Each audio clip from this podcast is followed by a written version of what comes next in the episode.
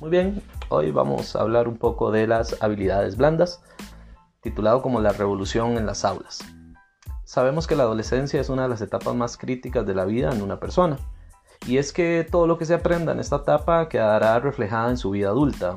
Eh, un estudio ha percibido que eh, en estos años es una parte deficiente y que tiene un enorme eh, grado a la hora de que las empresas contraten a los nuevos graduandos de, eh, de los colegios eh, o de las universidades en su futura carrera profesional.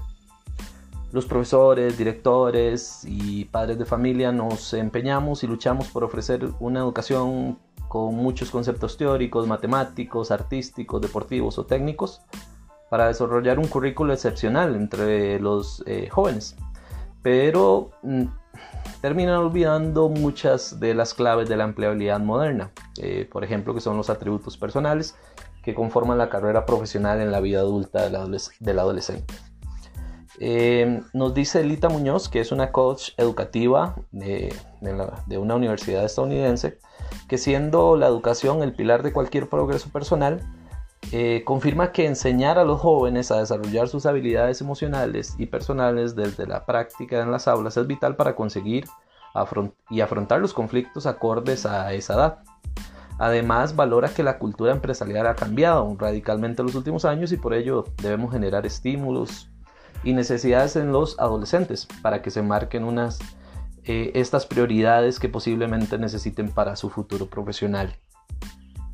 Eh, también nos dice un estudio de la Universidad de Kentucky que ha identificado 10 habilidades claves percibidas como las más valoradas en el mundo de las organizaciones. Por ejemplo, integridad, comunicación, responsabilidad, habilidades sociales, liderazgos. Son algunas de las habilidades claves más buscadas y más valoradas. ¿Cómo son las escuelas del futuro a favor de las habilidades blandas? Estamos hablando del talento, de su desarrollo y de su necesidad. Sabemos que eso es importante, pero lo estamos aplicando. Dice un informe económico mm, denominado así, Aprendizaje en el lugar de trabajo de del 2018, realizado a través de LinkedIn, ha establecido como prioridad para el desarrollo del talento el entrenamiento de dichas habilidades blandas. Quien desde la universidad donde se hace la investigación dice que trabaja día a día con estas competencias para que el adolescente confíe en sí mismo y no pierda la autoestima en ningún momento. También nos, dicen que las escuelas no han adoptado un nuevo modelo de educación basado en valores y desarrollo eh, de las habilidades personales del niño y del adolescente.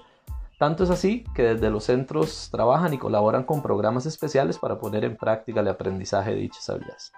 Las escuelas son cada vez más solicitadas por las, por las, perdón, estas habilidades son cada vez más solicitadas por las empresas y es como eh, nos cuenta esta investigadora que buscan empleos o empleados, perdón, capaces de trabajar en equipo y adaptarse a los entornos cambiantes. Entonces vemos la importancia y los estudios que han realizado a través de este concepto de habilidades blandas. Espero que les guste y seguiremos en contacto.